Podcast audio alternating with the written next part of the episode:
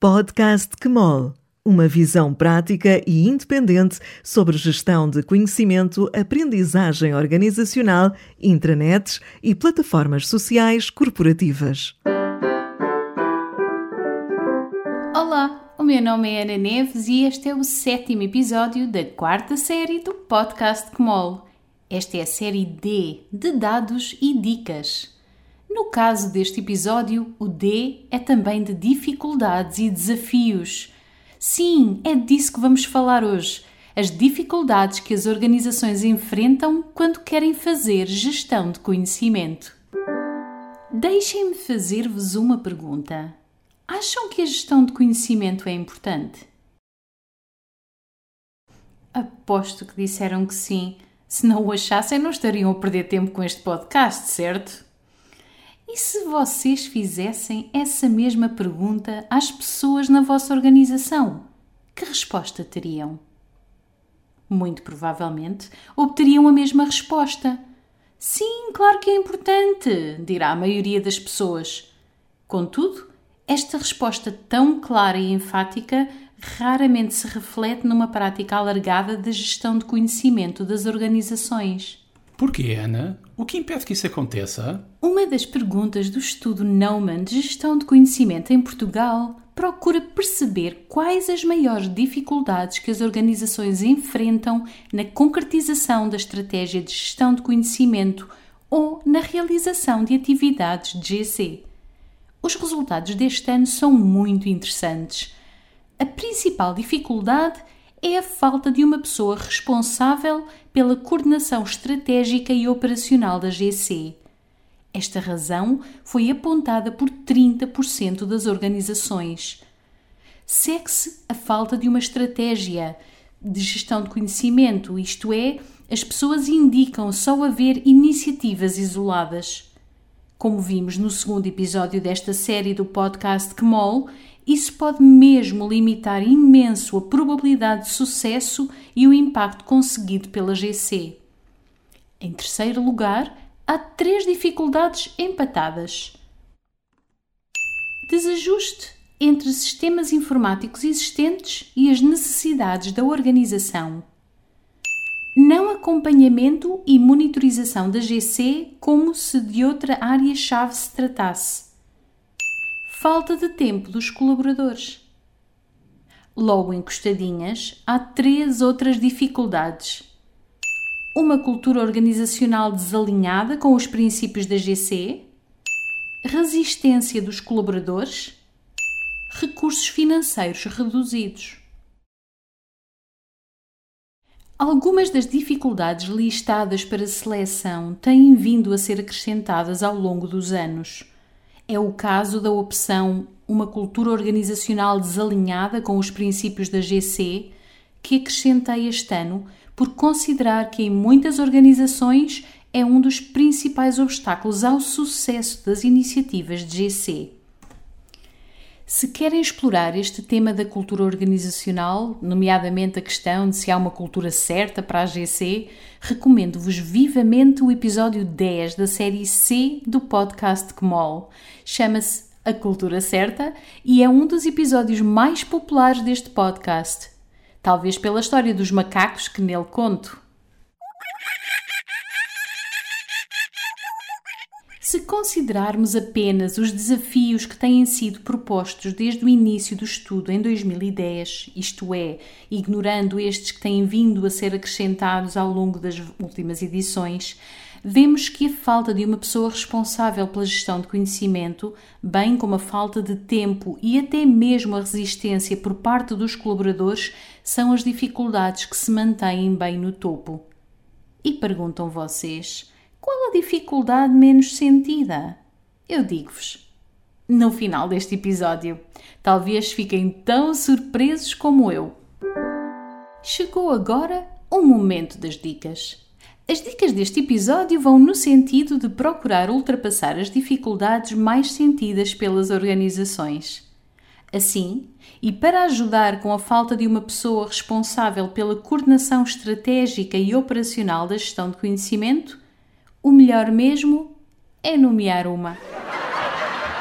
É claro que isso seria o cenário ideal. realisticamente, sabemos que isso nem sempre é fácil. E quando existe essa pessoa, muitas vezes está em acumulação com muitas outras responsabilidades, como ouvimos no episódio 4 desta série. Não tenho uma dica propriamente dita para vos ajudar a contornar esta situação. O que vos posso dizer é que o argumento muitas vezes usado de Oh, não precisamos de uma pessoa responsável pela gestão de conhecimento, porque a gestão de conhecimento é uma responsabilidade de todos. Isto é um não argumento. A comunicação, a gestão financeira também são da responsabilidade de todos numa organização, mas todos reconhecem a importância de haver uma pessoa ou uma equipa responsável por garantir que acontece, que existem os meios necessários para que possa acontecer procurem mostrar os benefícios da gestão de conhecimento sempre que possível de forma quantitativa. Peguem exemplos de outras organizações para identificar lucros adicionais conseguidos, redução de acidentes de trabalho, maior satisfação dos colaboradores. Peguem também problemas, oportunidades perdidas na vossa organização. Mostrem, por exemplo, quanto representa em euros o tempo que os colaboradores perdem diariamente à procura da resposta a uma questão. Mostrem quantas queixas a organização recebe por um serviço mal prestado por falta de consistência de informação nos vários canais de atendimento. Acredito que, se conseguirem tangibilizar os retornos possíveis, será muito mais fácil justificar a existência de uma gestora de conhecimento. Num dos próximos episódios, iremos mergulhar mais a fundo no tema dos objetivos e, especialmente, dos resultados de gestão de conhecimento. Fiquem atentos. Gostava também de vos deixar uma dica para o segundo desafio mais votado: a falta de uma estratégia agregadora das iniciativas isoladas. Pensavam que vos ia recomendar escrever uma, não pensaram? Mas não. Claro que seria o ideal, mais uma vez, mas pode não ser possível. Ainda assim, façam um levantamento de atividades, processos, iniciativas que, ao nível da organização, a um nível mais restrito, por exemplo, de equipa, geografia, escritório, estejam a contribuir para a gestão de conhecimento. Se ouvirem os episódios 1 e 6 desta série do podcast CMOL, o primeiro é sobre processos de conhecimento e o outro olha para as atividades realizadas pelas equipas de GC. Estou certa de que conseguirão lá ir buscar muitas ideias de coisas, de atividades, de iniciativas que encaixam sob o chapéu da gestão de conhecimento e que podem ser consideradas nessa lista. Ainda que não tenha as vantagens mais abrangentes de uma estratégia de gestão de conhecimento, a existência dessa lista num local partilhado é útil, porque minimiza a reinvenção da roda, evita a realização de iniciativas que possam entrar em conflito umas com as outras, permite a identificação de sinergias, facilita a partilha de ideias e aprendizagens que podem motivar o alargamento de boas práticas a outras áreas da organização.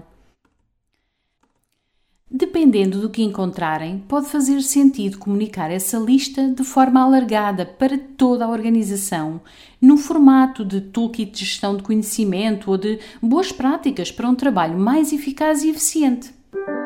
E antes de terminar, a dificuldade que menos organizações apontaram na edição de 2022 do Estudo de Gestão de Conhecimento em Portugal foi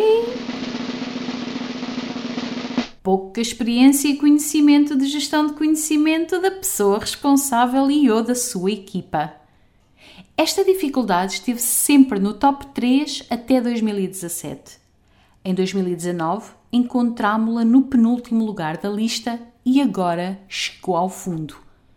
Por um lado, é natural que assim seja, à medida que as organizações vão apostando na gestão de conhecimento, que passa a haver mais opções formativas nesta área e que aumenta a longevidade das iniciativas de GC nas organizações, faz todo o sentido que a falta de experiência deixe de ser uma dificuldade, ou pelo menos deixe de ter tanto peso. Também é perfeitamente natural que as pessoas estejam mais confortáveis com o tema da GC por causa do conteúdo fantástico que podem encontrar no portal Kmol e por causa destes podcasts. Em todo o caso, há um pormenor, ou por maior, dependendo da perspectiva, que pode contribuir para esta mudança tão acentuada. Até à edição de 2017, a opção de resposta era pouca experiência e conhecimento na área da gestão de conhecimento. Em 2019 e 2022, a opção passou a ser pouca experiência e conhecimento de GC da pessoa responsável e ou da sua equipa. Estão a ver a ligeira diferença? Ora, enquanto a primeira referia genericamente a organização, a formulação revista aponta para as pessoas que trabalham diretamente com a GC.